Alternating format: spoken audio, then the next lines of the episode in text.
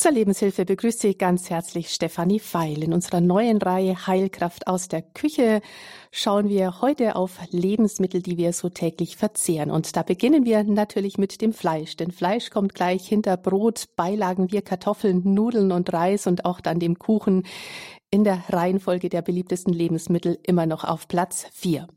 Und dazu haben wir Arzt und Apotheker Dr. Sigrid Schlett eingeladen. Er kennt sich bestens aus und ist Autor des Buches Die 100 wichtigsten Lebensmittel mit der richtigen Ernährung vor Krankheit schützen. Heute fragen wir nach Karnevale. Wie viel Fleisch ist eigentlich gesund? Ja, wir sind in der Karnevals, in der Faschingszeit und der Name Karneval, Karnevale, das kommt aus dem Lateinischen, bedeutet so viel wie Fleisch. Ade. Nach der Karnevalszeit, ja, da kommt sie, die Fastenzeit, Karnevale eben. Viele verzichten dann auf Fleischgerichte außer am Sonntag. Ja, und das ist also wieder mal eine Gelegenheit, das Maßhalten zu üben. Und das tut uns natürlich immer gut, nicht nur in der vor uns liegenden Fastenzeit. Wie viel Fleisch braucht der Körper? Wie ist das mit der Tierhaltung und der Fleischqualität? Welche Alternativen gibt es zu Fleisch und was tun, wenn der Körper durch zu viel Fleischverzehr übersäuert ist? Über all das sprechen wir heute in der Lebenshilfe und unser Experte in der Sendung ist dazu Dr. Siegfried Schlett. Er hat viele Jahre lang als Apotheker gearbeitet, ist jetzt tätig als praktischer Arzt in privater Praxis im ärztlichen Naturheilkundezentrum Aschaffenburg. Herr Dr. Schlett, schön, dass Sie sich Zeit nehmen, dass Sie jetzt bei uns sind. Grüß Gott und herzlich willkommen, Herr Dr. Schlett, in der Sendung. Ja, ich grüße Sie auch. Äh, guten Morgen und herzliche Grüße an Sie und alle Hörerinnen und Hörer. Ja, Karnevale, das ist heute unser Thema. Jetzt in der nächsten Stunde. Wie viel Fleisch ist gesund, Herr Dr. Schlett? Ja, die Frage ist natürlich etwas provokant, aber sie geht, wenn man ehrlich ist, in zwei Richtungen. Es geht zum einen in die Richtung an uns Verbraucher und an unsere Ernährung, aber gleichzeitig natürlich auch in Richtung der Produktion, in Richtung des Tierwohls, in Richtung der Strukturen, unter denen unser Fleisch gewonnen wird, weil wir können nicht einfach nur sagen, wir essen Fleisch und kümmern uns nicht um die Qualität. Ja, wie viel Fleisch ist für uns gesund? Welche Art der Fleischerzeugung darf man den Tieren und damit auch unserer Gesundheit zumuten? Ja, es ist wirklich keine leichte Frage, und? weil natürlich unsere Gesellschaften alle äh, so stark von dem von der Effizienz und von dem ja von der Produktion der Lebensmittel mittlerweile geprägt sind. Und ich meine, wir haben ja auch eine äh, jüdisch-christliche Tradition, wo sich auch mal lohnt, ein bisschen nachzuschauen, wie wir eigentlich so mit dem Fleisch umgehen sollten. Und mit Tieren gibt es ja mehrere Hinweise. Einmal, du sollst ein Böcklein nicht die Milch seiner Mutter kochen oder du sollst dem Ochsen nicht das Maul verbinden, der da drischt. Oder auch die ganzen Wüstengeschichten mit dem äh, Wachtelfleisch, wo Moses, wo Gott zum Volk sagt, also ihr kriegt so viel Fleisch, dass es euch zum Schluss aus den Ohren rauskommt und ihr daran sterben werdet. Das sind schon bezogen auf das Fleisch sehr dramatische, sehr richtungsgebende Aussagen und äh, es geht nicht um eine Ablehnung, aber am Manna, also an einem Kohlenhydrat, ist Israel nicht gescheitert, wohl aber an dem Wachtelfleisch. Da sind viele gestorben. Und das sind einfach auch Gedanken, die man sich so im Hintergrund machen kann, bevor man einfach nur um die Frage sich dreht, gehe ich zum Bioladen oder es geht um das innere Maß, was wir selber alle brauchen oder wieder brauchen, um von daher dann unsere Entscheidungen zu fällen. Wie ernähre ich mich? Welchen Wert hat das Fleisch? Und welche Formen von Einkauf sind mir persönlich dann wichtig. Hm. Und wenn wir jetzt in unsere Tradition schauen, da gab es ja auch immer die Fastenzeiten vor Ostern, auch in der Adventszeit früher. Natürlich, die, ähm, die Fastenzeiten waren oft natürlich auch erzwungenermaßen, weil man einfach nicht mehr Fleisch hatte und dadurch die Fastenzeit, es gab ja auch viele Fastentage unter dem Jahr, die Quartembertage und so. Also das, das Fasten früher hatte auch nochmal einfach auch ein Stück Armut, dass er große Teile der Bevölkerung täglich quasi fasteten. Aber die Fastenzeit vor äh, Ostern oder vor Weihnachten hat da nochmal eine besondere zusätzliche Bedeutung gewonnen, einfach als Vorbereitung auf das Fest. Mhm. Also auch das ganz wichtig und ganz entscheidend für unser Maß, um unser Maß zu finden. Ja, Sie haben es schon erwähnt, das Stichwort Fleischgewinnung. Da gibt es ja die Weidehaltung, die Masttierhaltung. Was ist dazu zu sagen, Herr Dr. Schlitt? Ja, ich bin ein bisschen vorgeprägt, weil der Bruder meiner Schwägerin ist Schäfer hier am Untermain. Der hat eine riesen Schafherde und wir begegnen uns oft sonntags beim Spaziergang und da ist es immer sehr interessant, mit ihm kurz ins Gespräch zu kommen wenn dann die Schafe blöken und dann sagt er, Mei, die sind jetzt wieder unzufrieden, weil ich habe sie jetzt auf eine Wiese gebracht, da ist zu viel saftiges Grün, ich muss sie jetzt auch wieder ein bisschen mehr zum trockenen Grün, weil sonst haben sie Verdauungsstörungen. Und von daher merkt man eigentlich, die Schafe, die sind, gehören zu den Tiergruppen oder dann auch Fleischgruppen, die fast die natürlichste Grundlage haben, die natürlichste Form, die werden übers Land getrieben und äh, haben natürlich im Winter dann eine Behausung, aber äh, da gibt es dann auch äh, Futter, aber es ist insgesamt fast die natürlichste Fleischgewinnung, die uns in unserer Produktionsgesellschaft noch gegeben ist. Es gibt natürlich, das ist sozusagen die äh, Weidehaltung, wenn man das so sagen will. Dann gibt es natürlich kombinierte Methoden, wo Tiere auf der Weide und im Stall gehalten werden. Dann gibt es aber auch die reine Masttierhaltung, die im Moment dann auch in der Diskussion ist. Große Betriebe, weil da zählt die Ökonomie, da zählt jeder Tag, wo ein Rind noch im Stall ist und noch nicht in der Schlachterei ankommt, weil das bildet schon wieder Verluste. Und da ist natürlich für die mhm. Tiere das Tierwohl oft auch ein juristischer Vorgang. Gibt man zwei mhm. Quadratmeter oder drei Quadratmeter? Also schon im Grunde genommen eine recht seltsame Art, dann äh, damit umzugehen. Aber wie gesagt, wir Verbraucher sind normalerweise die Könige, die entscheiden. Mhm wie produziert also, wird. Nur wenn wir hm. da dauernd einfach preiswerte Sachen kaufen, dann sind wir als Verbraucher eher auch Unterstützer dieser Strukturen. Hm. Also wo dann das Tier einfach vom, vom Geschöpf zur reinen Ware deklassiert wird. Was sind denn da die Probleme bei dieser reinen Masttierhaltung? Sie haben es ja schon angesprochen. Ich meine, in den letzten Jahrzehnten, wo die ganze äh, Überwachung noch nicht so äh, stark war, gab es natürlich auch immer wieder Versuche, die Tiere mit Hormonen hoch zu pushen, damit die Tiere mehr Fleisch ansetzen, Testosteron-ähnliche äh, Zusätze oder auch Cortison-ähnliche Zusätze. Ja, einfach so eine Art Bodybuilding für Tiere und die fehlende Beweglichkeit. Man weiß es ja. Ich möchte ja auch gar nicht über diese oft erschütternden Szenen von Hühnern und die, das äh, Umbringen dieser vielen männlichen Küken. Also das ist ja im Grunde genommen schon relativ äh, ausge breitet immer wieder. Und wir müssen einfach gucken, wie wir gesunde Strukturen in unseren Familien, in unseren Altenheimen, in unseren Gesellschaften, in unseren Gruppen heranbilden, damit wir da eine Gegenbewegung aufgrund unserer ethischen Einstellung erzeugen. Hm, also damit sagen Sie eigentlich, dass alles wirklich dazugehört, um ja, in Einklang mit der Natur, in Einklang mit der Schöpfung, in Einklang letzten Endes mit dem Schöpfer zu leben. Ja, natürlich. Das ist, hängt auch bei dem Fleisch gerade ganz dabei. Man sieht natürlich immer die Tiere auch als Geschöpfe. Wenn Sie mhm. da eine, Weit, eine, eine Getreiderispe anschauen, werden Sie nicht so eine emotionale Verbindung aufbauen wie zum Tier. Aber es ist einfach auch immer die Frage, was benutze ich oder mit welchem Recht benutze ich nur? Und ja, ich meine, die, das Fleisch ist notwendig. Das ist überhaupt keine Frage, dass man Fleisch essen kann und es auch keine grundsätzliche äh,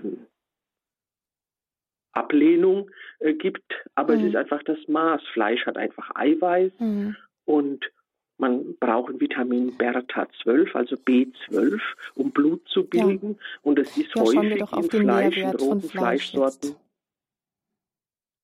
Und mhm. dadurch, und Eisen ist auch häufig in solchen der Leber oder in Innereien.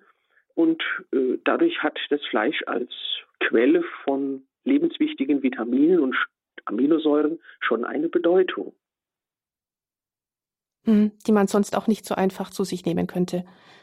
Natürlich kann man, selbstverständlich kann man B12 in Tropfenform zu sich nehmen.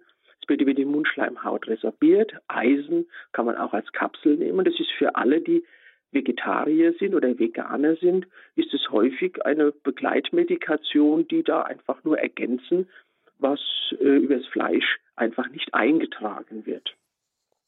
Hm, Und, Aber die äh, müsste man da, dann zusätzlich einnehmen, zum Beispiel. Jawohl, da gibt es auch keine, äh, keine negative, also keine Nachteile, wenn man sich B12 und Eisen über die Nahrungsergänzung holt. Das ist auch völlig gleichwertig. Zum Beispiel das Rindfleisch, das hat einfach mehr Zink und wie alle äh, roten Sorten B12. Das Lammfleisch ist äh, sehr reich an Vitamin A, das kommt durch die Ernährung und Eisen. Und bei dem Lammfleisch möchte ich nochmal so eine kleine Lanze dafür brechen. Es geht nicht um das Lammkotelett. Wir sind da ein bisschen fixiert. Wenn Sie eine ganze Lammschulter kaufen beim türkischen Metzger und lassen sich das dort von dem Metzger auseinandernehmen. Da entsteht pro Schulter ein Bratenstück, Gulaschteile und einen Teil des Fleisches können Sie durchlassen, entsteht Lammhack. Und Lammhackfleisch ist ein wunderbares Hackfleisch, frisch genossen, genauso verträglich wie Rind und äh, Schwein. Und aus den Knochen können Sie ein Lammfond kochen. Also es ist auch äh, mhm. die Qualität des Lammfleisches nicht nur nach dem Kotelett oder nach, der, nach dem Karebe urteilen, sondern auch nach diesen einfacheren Strukturen. Hm, weil dann auch alles verwertet wird. Jawohl. Und ich meine, bei Hähnchen und Hühner ist es natürlich äh, noch viel dramatischer durch diese Hähnchenmastbetriebe. Und äh, wir haben hier in, in der Nachbarschaft einen, einen Bauern, der auch Hühner und äh, männliche Hähne, also züchtet. Und wenn der schlachtet, dann sagt er uns Bescheid dann kauft man was. Und also so ein Tier oder so ein äh, Hähnchen auf dem Tisch liegen zu haben, ist ein kardinaler Unterschied zu den Hähnchen, die man so beim Supermarkt kauft. Es sind starke Knochen, große Knochen, dunkleres Fleisch und starkes Bindegewebe. Das Fleisch hat einen Eigengeschmack und ist nicht so eine weiße Masse, wie sie oft zum Beispiel in der Hähnchenbraterei, wenn Sie da ein Hähnchen äh, essen, da ist ja das Fleisch schon fast sulzig. Das hat gar keine eigene Faserstruktur mehr. Und mhm. wenn man dann so ein Hähnchen auseinander nimmt, gewinne ich für meine Frau und für mich, haben wir da fünf bis sechs Portionen Fleisch für fünf bis sechs Mahlzeiten. Und aus dem Knochengerüst, da gibt es eine klassische Suppe. Also verwertet man auch wieder alles äh, entsprechend der, äh, wie es einfach notwendig ist. Und der Fleisch, die Menge, die man isst, die ist auch so etwas bei Männern oft erhöht. Männer haben die Tendenz, mehr Fleisch zu essen. Ich erinnere mich da an einen Patienten, der sehr stark Fibromyalgie hatte, Harnsäureerhöhung, Gicht, Muskelschmerzen, Gelenkschmerzen, Gelenkentzündungen. Und dann habe ich äh, ihm gesagt, er sollte eigentlich weniger Fleisch essen. Und dann hat er gefragt, was bedeutet denn das? Und dann habe ich gesagt, wir essen an einem Bein zu zweit. Und da sagte er, oh, ich esse zwei bis drei Beine, wenn ich esse. Da sehen Sie, da war die, der Fleischkonsum vier bis sechs Mal höher wie unser Fleischkonsum, der jetzt auch nicht null ist. Aber das ist im Grunde genommen, auch weil es heute preiswert ist, schon auch eine Tendenz, dass man dann einfach zu viel von diesem Fleisch in den Speiseplan einbaut.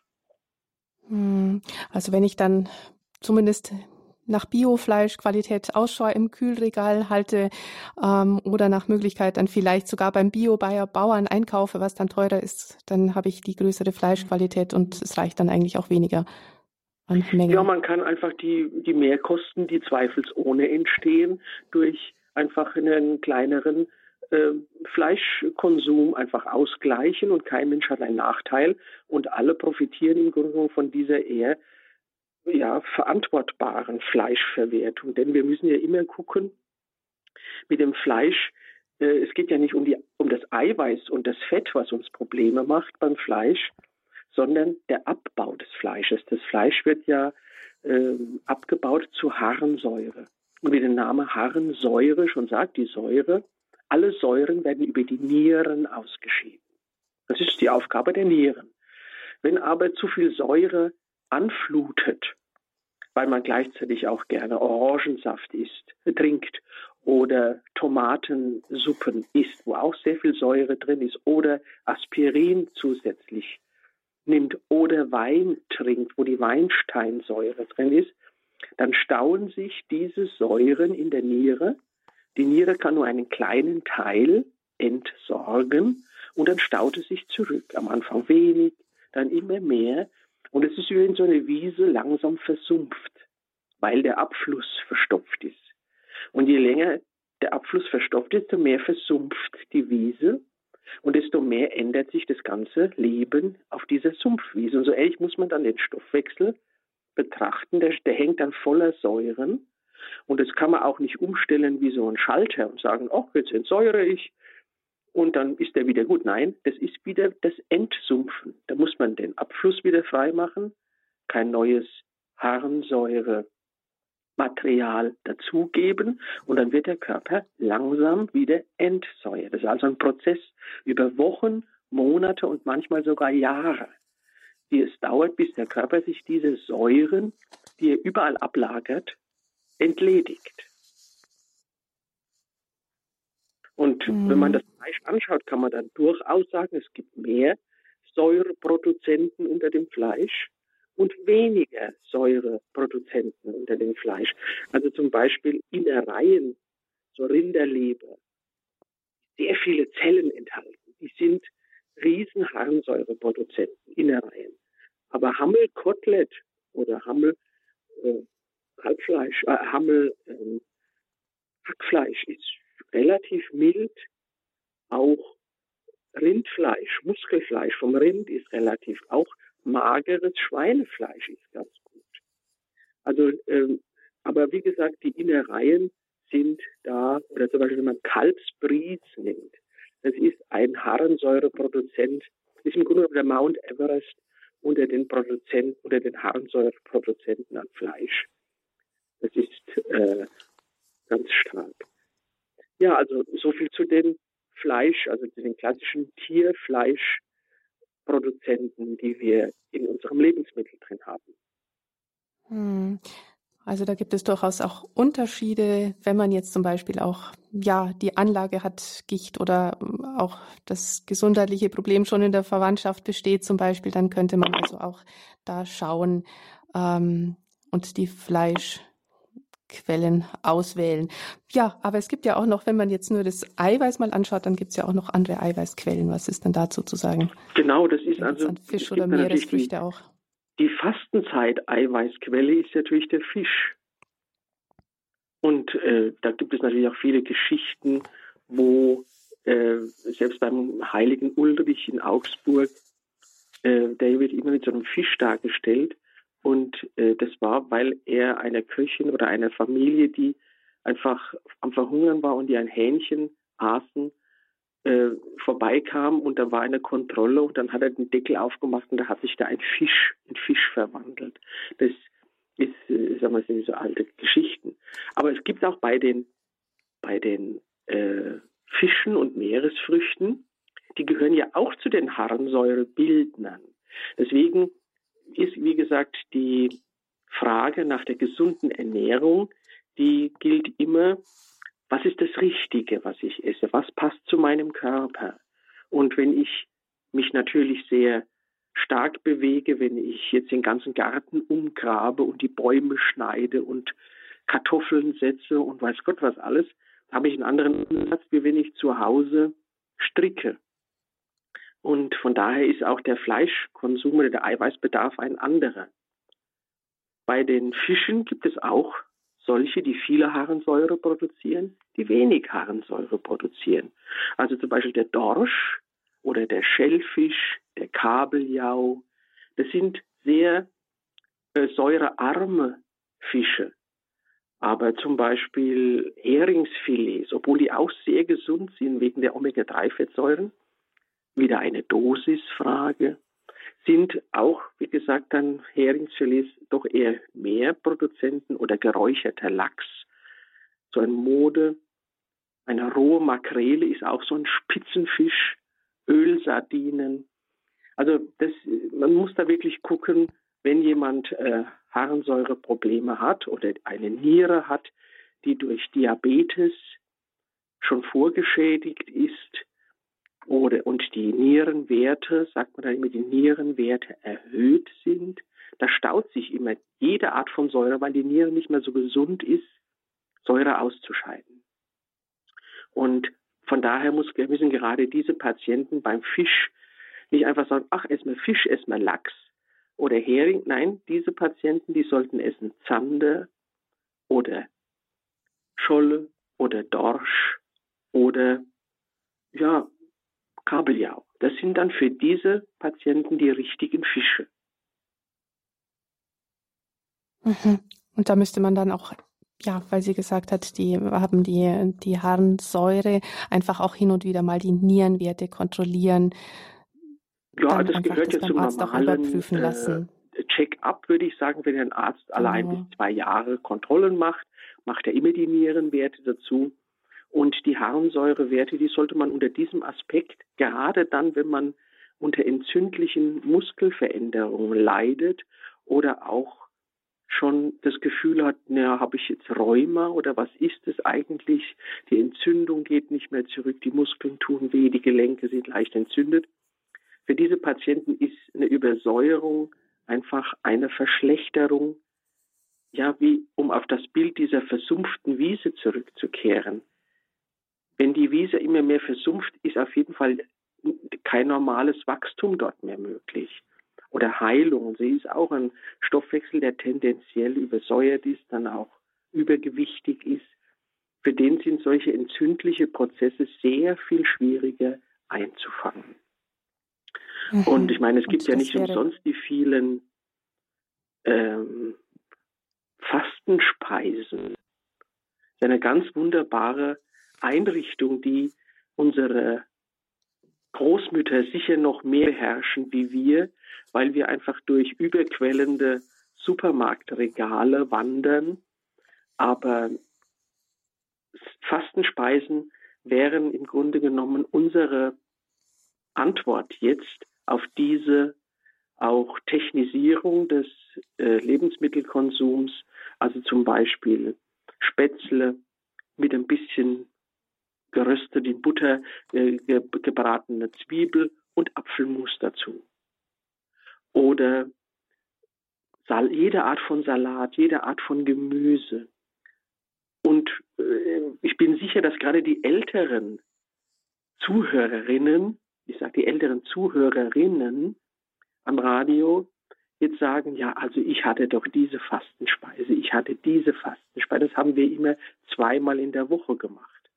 Und es wäre einfach mal wunderbar, man würde alle Fastenspeisen oder viele Fastenspeisen sammeln.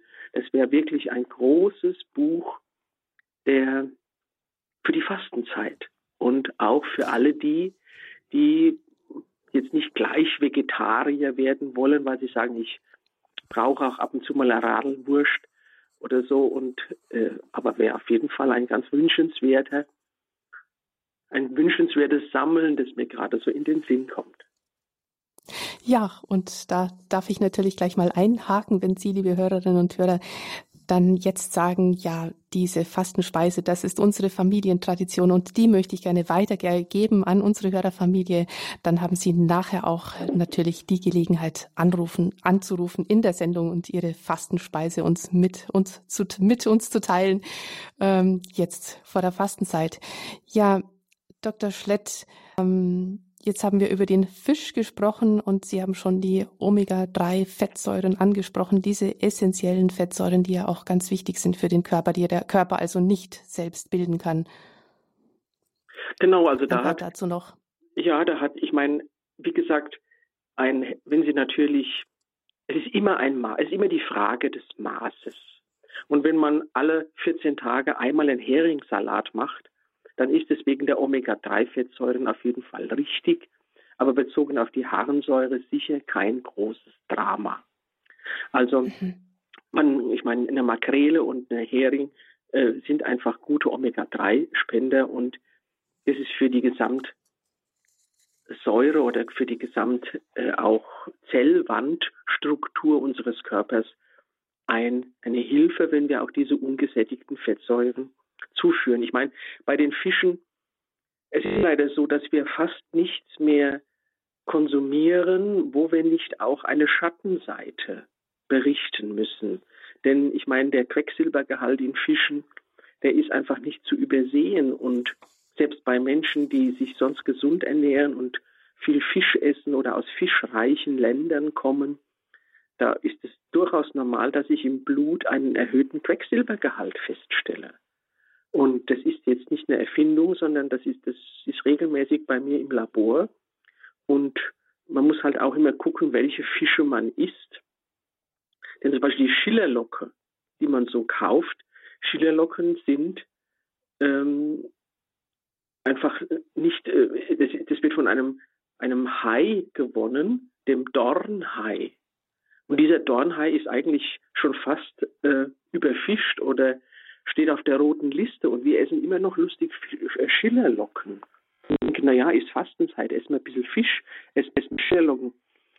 Wir sind einfach heute als Verbraucher wirklich aufgerufen, sehr vernünftig, sehr in Absprache miteinander, sich Tipps zu geben und zu sagen, du, also das ist ganz gut, das ist, wurde empfohlen, das ist weniger gut und da sind wir als Verbraucher wirklich der König und können sagen, wir gestalten den Markt. Und dass wir im Radio Horeb so eine wunderbare, solche wunderbare Sendungen machen, das finde ich einfach toll und ich freue mich jedes Mal, wenn ich wieder mitmachen darf, obwohl ich das jetzt schon seit 15, über 15 Jahren mache, weil es einfach vernünftig ist, über das Maß wieder zu sprechen. Denn wir sind ja, unsere ganze Welt ist ja ein einziges Unmaß an Geld, an Eigentum, an Übergewicht, an Bewegungslosigkeit, an Erfindungsreichtum. Also man weiß gar nicht mehr, wie das Ganze noch einzubremsen ist. Aber wir wollen ja heute nicht über die Weltpolitik sprechen, sondern über den Fleischkonsum und über Karneval und über die Fastenzeit und über das Eiweiß. Ja, und ja, gerade beim Fisch, da gibt es natürlich dann auch die Möglichkeit, auf das Nachhaltigkeitssiegel zu schauen. Ähm, der Fang ohne Treibnetze, vielleicht auch sich die Bioqualität im Kühlregal auszusuchen. Ja, ja und dann ähm, haben wir ähm, natürlich äh, auf jeden Fall auch noch weitere pflanzliche, und jetzt werden die ganzen Veganer oder Vegetarier sagen, ja endlich kommt er mal zu den äh, pflanzlichen Quellen. Und äh, natürlich weiß jeder von der Sojabohne, das ist sozusagen der Matador unter den äh, Eiweißspendern, aber sehr viele Hülsenfrüchte, Erbsen, Kichererbsen oder Bohnen äh, sind einfach äh, gute und breite Aminosäurespender und äh, man kann damit einfach wunderbar alles abdecken. Man kann äh, sogar in Deutschland kann man sich Sojabohnen äh, mahlen und zu frischer Sojamilch aufschlemmen und die dann heiß ähm, trinken. Das ist was Wunderbares. Meine Frau ist Asiatin, wenn wir da in Taiwan sind, gehen wir morgens zum Frühstück einfach in einen äh, Sojaladen und da gibt es heiße Sojamilch in einem großen Bottich gerührt. Das ist was Wunderbares. Hm, ja, wundervoll, da bekommt man schon richtig Appetit. Wird denn das Soja-Eiweiß genauso gut aufgenommen wie das Eiweiß aus jetzt Kuhmilchprodukten oder aus, auch aus Fleisch? Wie ist das? Also Fleischeiweiß wird im Grunde genommen am schlechtesten aufgenommen, relativ gesehen, weil man einfach die ganzen Fleischfasern im Magen erst noch zerstören muss, verdauen muss und dann die Aminosäuren rauslösen. Ähm, die Milch als Eiweißquelle äh, ist auch ein sehr eher leicht verdaulicher Vorgang. Aber da muss ich wirklich sagen, dass ich zur Kuhmilch, je länger ich arbeite als Arzt, desto vorsichtiger bin ich, damit äh, Empfehlungen auszusprechen, weil doch viele Patienten äh, durch diese Produktion wo Hunderte und Tausende von Kühen in einer Tüte vor mir stehen, weil da diese ganzen Molkereien, ich weiß nicht ganz, Süd, Südallgäu, also da werden ja hundert äh, von Kühen gemischt in meiner Tüte.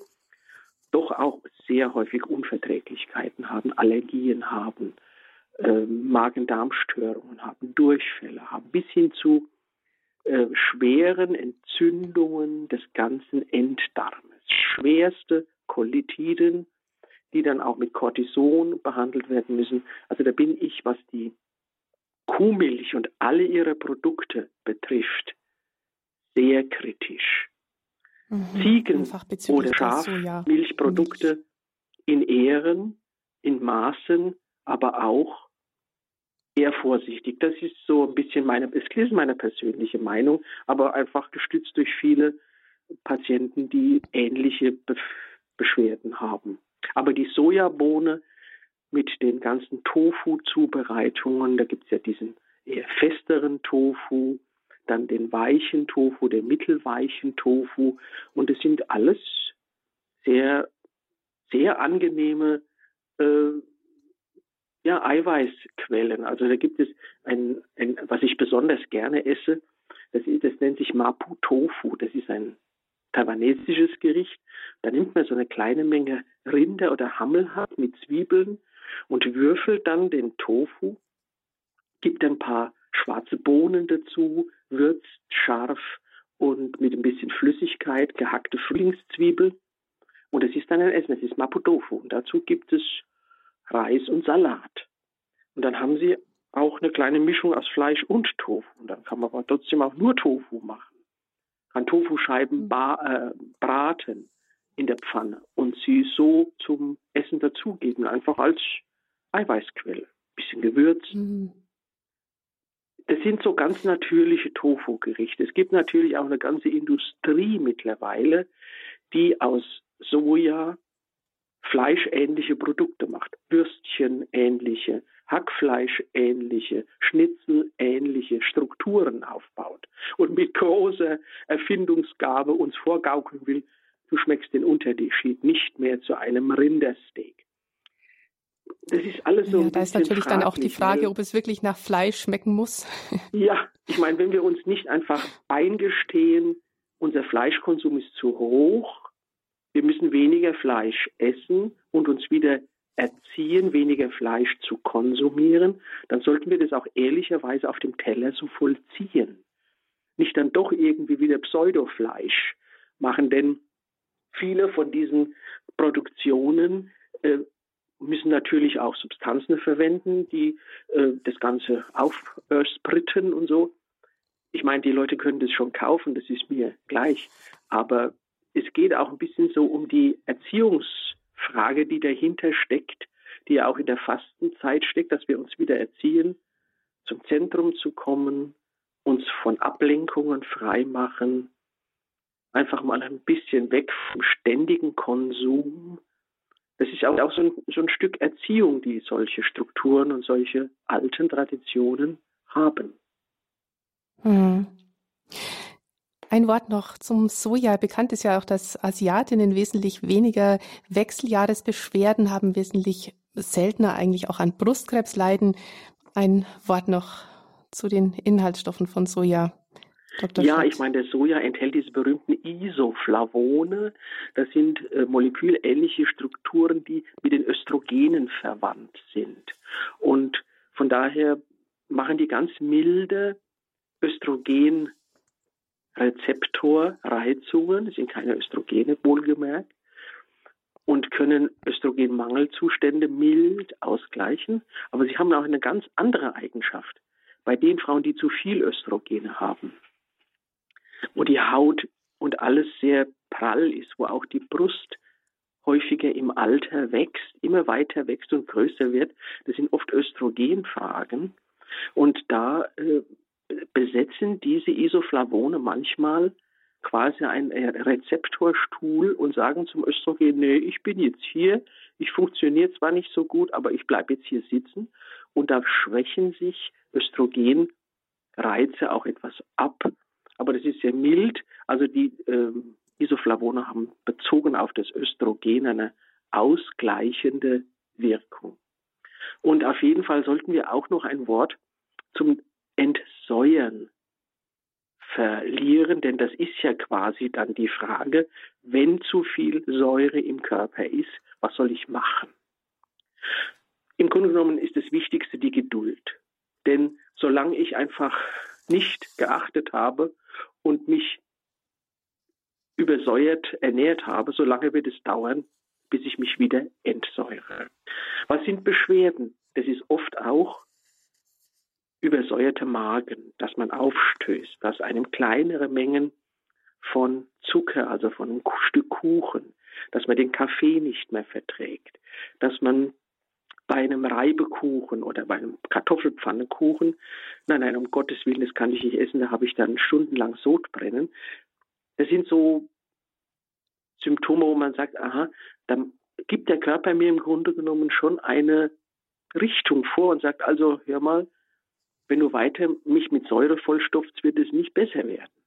Und viele mhm. nehmen dann sogenannte Säureblocker, Omeprazol, mhm. Pantoprazol und bestrafen den Magen noch dafür, dass er eigentlich meldet, holla, da stimmt was nicht im Gleichgewicht. Hm, das wären dann so erste Anzeichen für die Übersäuerung, wo ich dann Jawohl. einfach ganz anders ansetzen muss. Genau, und dann wird als es dann einfach niederzubügeln. Ja, genau. Und im hm. Grunde genommen muss man sagen, aha, der Körper hat diese Logik, also muss ich jetzt die Säure bremsen. Wo muss ich ansetzen? Und dann geht es los. Und natürlich gibt es auch Substanzen, die im Körper die Säure binden. Es gibt ja viele ältere, auch Männer, die nehmen das Allopurinol. Das ist so ein Arzneimittel, was die Säurebildung ähm, reduziert.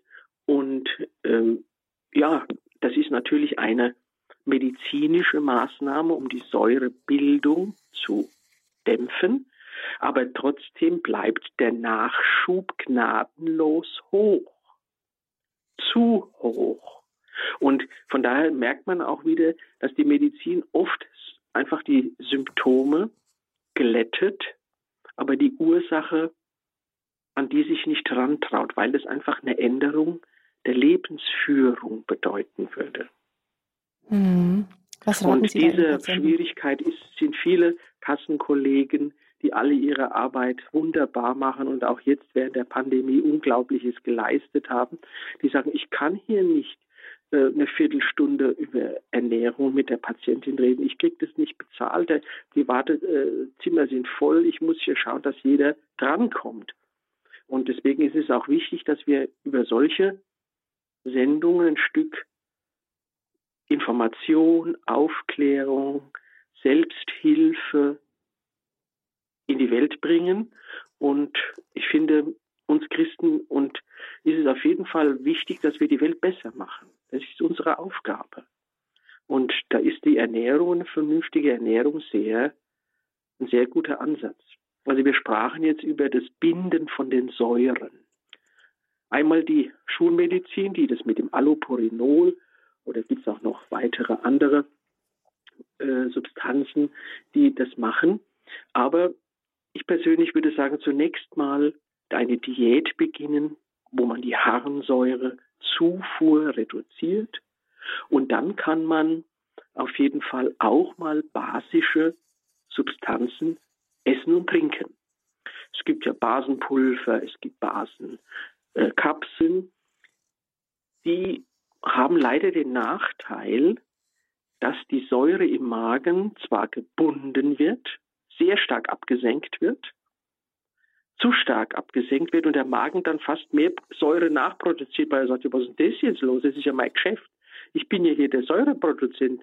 Was ist jetzt los, wenn ihr mir dauernd die Säure wegnimmt, dann produziere ich sie nach. Das ist manchmal nicht ganz glücklich, weil auch braucht man die Säure im Magen, um die Lebensmittel zu desinfizieren. Also man kann die nicht einfach weg neutralisieren. Aber es gibt auch Substanzen, die sehr kluge Entwicklungen, die sich erst im Dünndarm lösen. Und das ist eigentlich mein wichtigstes Entsäuerungsmittel. Das heißt Bicanorm, äh, ein deutsches Arzneimittel, sind 120 hm, Was ist da der Wirkstoff? Und es ist ein, der ist ein nichts anderes drin wie im Kaisernatron. Kaisernatron kennt jeder Mensch. Das ist in der Apotheke das mhm. billigste Tütchen, was man kaufen kann, kostet nicht mal ein Euro.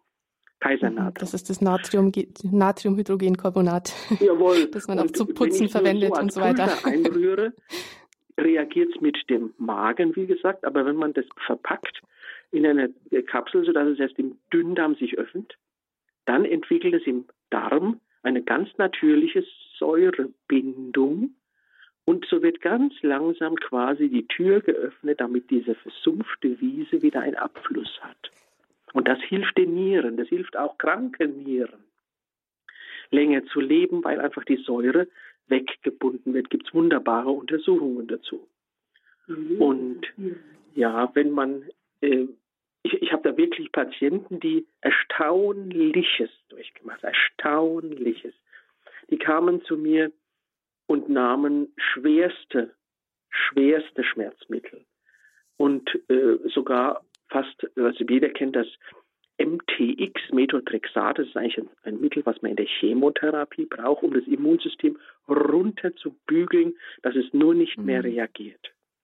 Und dann hat dieser Patient, dem ich dann gesagt habe, ja, dann essen Sie halt weniger Fleisch und, und Bier ist im Moment Schluss. Ich weiß, ich, ich spiele selber in der Blaskapelle. Äh, manche Männer trinken gerne Bier, aber in solchen Fällen muss man halt einmal sagen, was ist mir jetzt wichtig? Mein Konsum oder mein Körper, der mir von Gott gegeben ist. Und dieser Patient hat tatsächlich diesen Schritt getan und hat vom, also nach wenigen Wochen alle Schmerzmittel abgesetzt und braucht seither keine Schmerzmittel mehr. Ich habe einen anderen Patienten, der ist ein Spargelbauer, ein Weinbauer und Spargelbauer. Das heißt ein Säureanbauer. Denn der Spargel ist sauer und der Wein ist sauer. Deswegen wird der Mann mhm. natürlich, wenn er seinen Wein verkostet, hat er eigene kleine, ähm, auch ein kleines Lokal. Der kam zu mir und hat einfach Gicht gehabt. Wenn man so sagen darf, eine Berufserkrankung als Wein- und Spargelbauer. Dann habe ich ihm den Zusammenhang klar gemacht er verzichtet jetzt auf zusätzliches Fleisch, weil er muss ja seinen Wein weiterhin verkosten, weil er ja einfach ein Bauer ist. Und es haben sich alle Gelenke wieder regeneriert. Er hat gesagt, ich konnte nicht mehr in den Weinberg gehen, um zu schneiden, meine Arbeit zu tun. Und nur durch die mhm. Umstellung der Diät, er ist so glücklich. Ich habe im Keller unten ähm, äh, einen Wein, den er mir mitgebracht hatte.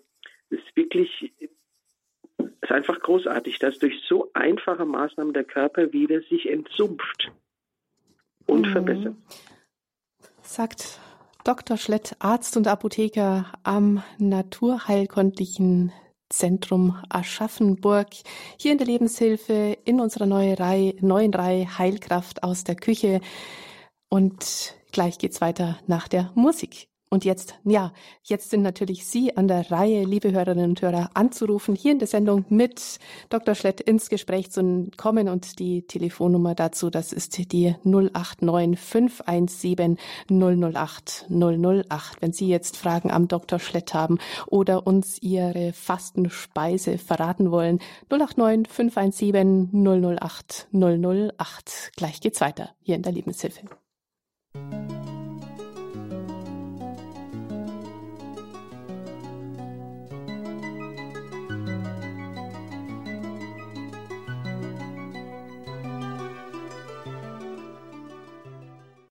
Lebenshilfe hier bei Radio Horeb mit unserer neuen Reihe Heilkraft aus der Küche, Karnevale, wie viel Fleisch ist eigentlich gesund? Mein Name ist Stefanie Feil und ich bin im Gespräch mit Arzt und Apotheker Dr. Siegfried Schlett. Und ja, eine erste Hörerin hat uns erreicht aus Würzburg, ruft Fratil an. Grüß Gott, herzlich willkommen, Fratil, in der Sendung. Hallo? Moment. Hallo, ja, ich bin da, Fratil. Jetzt hören wir Sie, jawohl. Ja, bin ich jetzt Fratil. Bin ich auf Sendung? Hallo? Ja, Sie sind auf Sendung. Wir hören Sie jetzt. Jetzt Gut. dürfen Sie sprechen. Also, Herr Dr. Slett. Und ich habe eine Frage und zwar, ich habe das jetzt nicht ganz so mitgekriegt. Ich nehme immer das Basenpulver ähm, ja, zum Entsäuern. Und jetzt haben Sie da äh, aber noch eine andere Möglichkeit gesagt, aber das, ich bin äh, gestört worden und dann habe ich das nicht so richtig mitbekommen. Sie haben vom Bico-Norm gesprochen, wenn ich das jetzt richtig verstanden habe. Das also das Produkt, über das ich sprach, heißt Bicanorm Bertha Isidor, B, Cäsar Anton, Ja. K und dann Norm, wie die Normalität. Bika-Norm. IK-Norm. Bika-Norm. Das stört den Magen nicht, ent, äh, enthält auch sehr viele basische Substanzen und hilft beim Entsäuern. Mm, Gut, und wenn man das, äh, das kann man dann statt des Basenpulvers nehmen und das entsäuert und stört den Magen nicht, ja? Genau. Und man kann auch, äh, das, man muss es zwischen den Mahlzeiten nehmen. Ich ver, verordne das immer nachmittags um 16 Uhr. Dann ist die Entfernung vom Mittagessen lang und die Entfernung zum Abendessen auch noch lang. Also Bicanorm immer am Nachmittag nehmen und dann der, ist der ganze Darm im Grunde genommen leer, kann die Säure binden, die dann äh, über das Natriumbicarbonat damit äh, praktisch weg ist und, äh, und stört sich nicht. Und äh, das war jetzt das Mittel, das auch die Schmerzen vermindert, ja? Ja, das ist auf jeden Fall für die Übersäuerung Mhm. des Gewebes wichtig und immer wenn der Säurewert dann wieder besser wird, sinken Schmerzen im Gewebe. Ja, gut. Ja, herzlichen Dank, Frau Thiel, für Ihre Frage. Herzlich, ja. Vielen Dank. Das ist damit beantwortet. Gut, danke schön, Frau Thiel. Ganz liebe Grüße nach Würzburg und wir haben eine weitere Hörerin aus Tecklenburg, ruft Frau Hoffmann an. Grüß Gott, Frau Hoffmann. Herzlich willkommen Ja, in der Sendung. Gott. Grüß Gott, Herr Dr. Schlett und grüß Gott, Frau Feil. Also ich hätte ähm, die Bitte ähm, zu erfahren, wo, ob es so ein Buch gibt, da mit diesen Fastenmahlzeiten. Die kenne ich nicht so, aber die wollte ich jetzt gerne mal ausprobieren. Ja, ich finde das großartig, dass Sie das so ansprechen. Ich weiß im Moment auch kein Buch. Ich hatte das ja eigentlich angeregt in Unwissenheit, ob es so ein Buch gibt und vielleicht äh, bringen uns die Radiohörer von, äh, von Radio Horeb, die vor allen Dingen die Hörerinnen, da noch so einen großen Fundus an Fasten, Speisen, an alten Traditionen zusammen, dass es dieses Buch endlich mal geben wird. Ja, Ja, das Sie- würden wir gerne abwarten. sammeln, liebe Hörerinnen und Hörer. Wenn Sie jetzt in der Sendung nicht mehr durchkommen, dann können Sie natürlich auch beim Hörerservice anrufen und die Telefonnummer gebe ich dann am Ende der Sendung auch nochmal gerne durch. Mhm. Dankeschön, Frau Hoffmann. Danke auch, Frau Alles. Gute nach Tecklenburg. Auf. Wiederhören. Dankeschön für Ihre Anregung. Ja, ähm, Dr. Schlett, wir hatten ja gesprochen über die natürlichen Eiweißquellen. Ähm, ein ganz kurzes Wort noch zu, ähm, ja, zu den Nahrungsergänzungsmitteln, die ja auch Eiweiß ganz äh, enthalten und als Eiweißquellen dienen können. Ja, also das ist jetzt ein bisschen unabhängig vom Fleisch. Es geht jetzt einfach nur um die vernünftige Eiweißergänzung. Es gibt durchaus Situationen, wo ich auch empfehle, auch älteren Patienten, die so die 80 schon hinter sich haben, ab und zu ein paar Eiweiße zu nehmen als Nahrungsergänzung. Und da sind vor allen Dingen die essentiellen Eiweiße wichtig. Das sind äh, die Eiweiße, die wir selber nicht produzieren können, sondern die wir von außen zugeführt bekommen müssen. Und damit kann man auch so Schwächezustände oder eine Optimierung des Stoffwechsels noch ähm, unterstützen. Ähm, da gibt es einfach eine Fülle, da kann, brauche ich jetzt kein Produkt zu nennen, da gibt es eine Fülle von Aminosäure-Mischungen und vor allen Dingen soll man da die essentiellen, also die von außen zuzuführenden und nicht selbst hergestellten Aminosäuren nehmen, denn man weiß ja auch, dass viele Leute im Alter sich dann doch nicht mehr so breit ernähren, sondern zu sehr einfachen Ernährungsgewohnheiten zurückkehren. Und da fehlen oft dann einfach auch diese wichtigen, essentiellen Aminosäuren. Das ist Mhm. so Also die eine äh, Form, um die es da geht, wo man dann einfach auch Aminosäuremischungen gibt. Das nimmt man immer äh, von den vielen Aminosäuren, kann man dann immer so 12 bis 14, 20 essentielle und ein paar, paar nicht essentielle mischen und eine nehmen. Und ähm, ja, ähm, es gibt natürlich auch noch andere Aminosäuren, äh, die man einzeln nehmen kann, die auch ein bisschen ähm, besondere Aufgaben in uns haben. nämlich schwefelhaltige Aminosäuren. Schwefelhaltige Aminosäuren, ähm, das ist das Cystein oder das Cystein zum Beispiel, die sind wichtig zum Nachbau von antientzündlichem Glutathion, was auch sehr wichtig ist jetzt in der Covid-Krise, auch für Patienten, die an Covid gelitten haben und dieses Post-Covid-Syndrom haben, die äh, brauchen diese schwefelhaltigen Aminosäuren sehr stark mhm. sogar.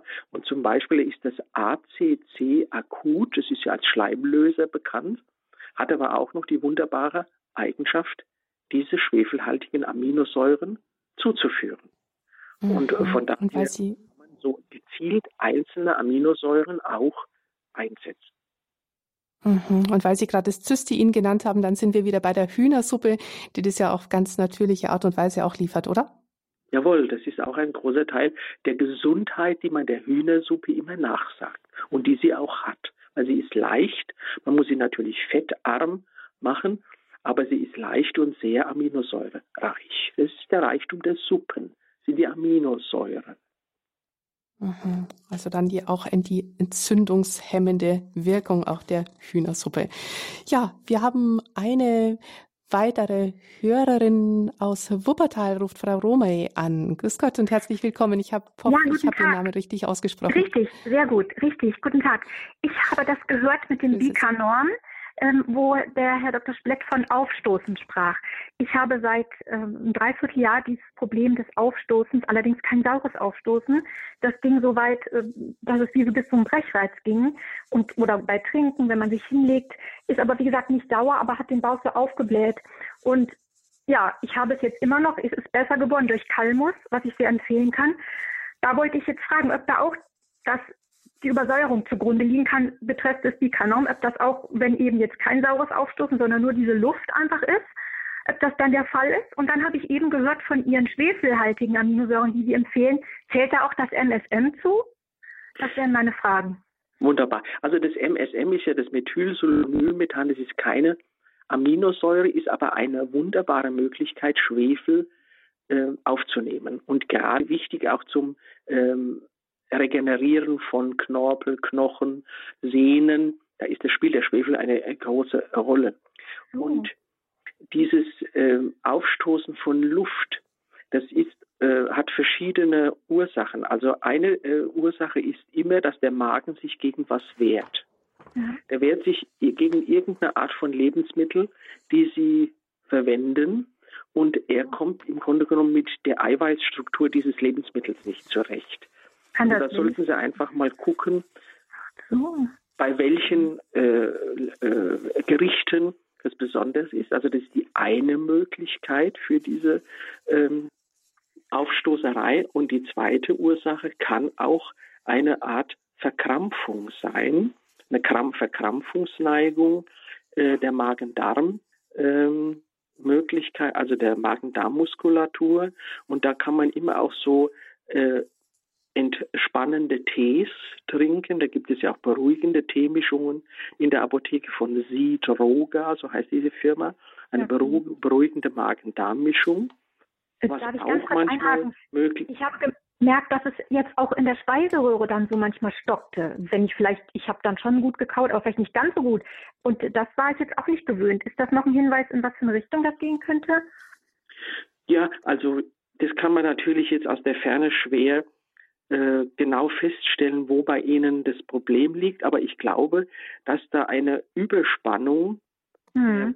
glatten Muskulatur im Magen-Darm-Trakt herrscht und dadurch auch die Speiseröhre, der Magen sich nicht öffnet, dadurch ja. das Essen in der Speiseröhre ein bisschen hängen bleibt. Und wenn es mhm. dann unten ist, nicht weiterkommt. Mhm. Ja, weil der Magen sich weder gut öffnet noch gut schließt.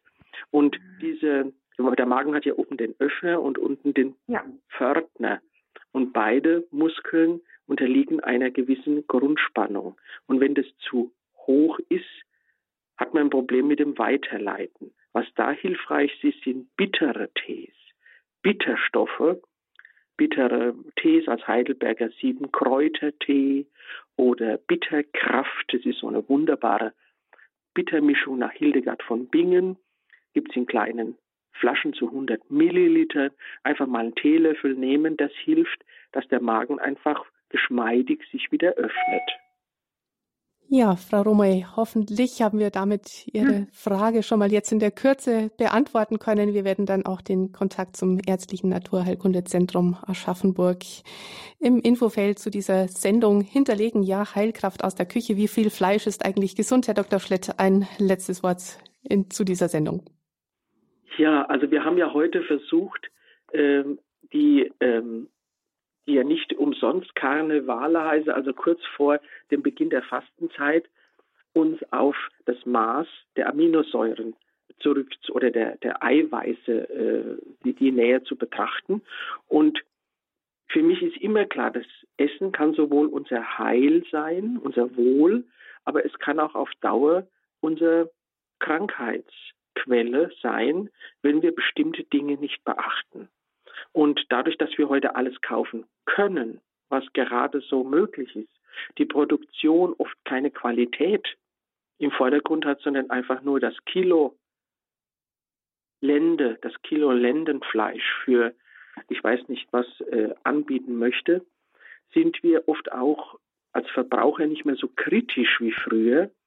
Und äh, von daher ist es wichtig, gerade beim Fleisch, sich über die versteckten Risiken, die dahinter stehen, Gedanken zu machen. Das ist einfach die Säurebildung und auch natürlich die Unterstützung von Billigproduktionen, sowohl auf dem Masttierbereich als auch in der Fischerei, in der äh, Überfischung unserer Meere und auch bei der wenn man oft so sieht, äh, Ver Veränderung dieses einfachen Sojaproduktes Tofu hin zu Pseudofleischstrukturen. Und diese ganzen äh, Entwicklungen äh, zeigen einfach, dass wir Menschen da schon auf, die, auf das Fleisch oft sehr gierig sind und dass wir da wirklich Maß halten sollten. Jetzt nicht einfach allen, ich weiß nicht, äh, äh, weiß Gott, empfehlen, Vegetarier oder sogar Veganer zu werden, die keine Aminosäuren vom Tier wollen, auch keine Eier, Eieraminosäuren. Darüber hatten wir noch gar nicht gesprochen. Und äh, sondern dass man einfach mit Maß, Vernunft dieses von Gott gegebene Lebensmittel einsetzt und dabei die Qualität immer im Auge behält. Ja, ganz herzlichen Dank, Herr Dr. Schlett. Das war unsere Sendung in unserer neuen Reihe Heilkraft aus der Küche. Karnevale, wie viel Fleisch ist eigentlich gesund? Ganz herzlichen Dank Ihnen, Herr Dr. Schlett. Ganz liebe Grüße nach Aschaffenburg. Ich danke Ihnen auch ganz herzlich und viele liebe Grüße an alle Hörerinnen und Hörer von Radio Horeb. Ja, Herzlichen Dank. Und ja, wenn Sie jetzt noch Ihr Fastenrezept uns verraten wollen, beim Hörerservice anrufen wollen, wie schon angekündigt, hier die Telefonnummer 083289211 110. Und nachhören können Sie diese Sendung natürlich wie immer in Kürze in unserem Podcast-Angebot auf unserer Homepage horeb.org. In der Mediathek finden Sie in Kürze diese Sendung. Natürlich können Sie auch ganz klassisch einen CD-Mitschnitt bestellen. Und das geht natürlich bei unserem CD-Dienst unter der 08328 921 120. Kommen Sie gut durch die Karnevals, durch die, Faschenzeit, durch die Faschingszeit und dann auch gut in die Fastenzeit. Alles Gute wünscht Ihnen Ihre Stefanie Feil.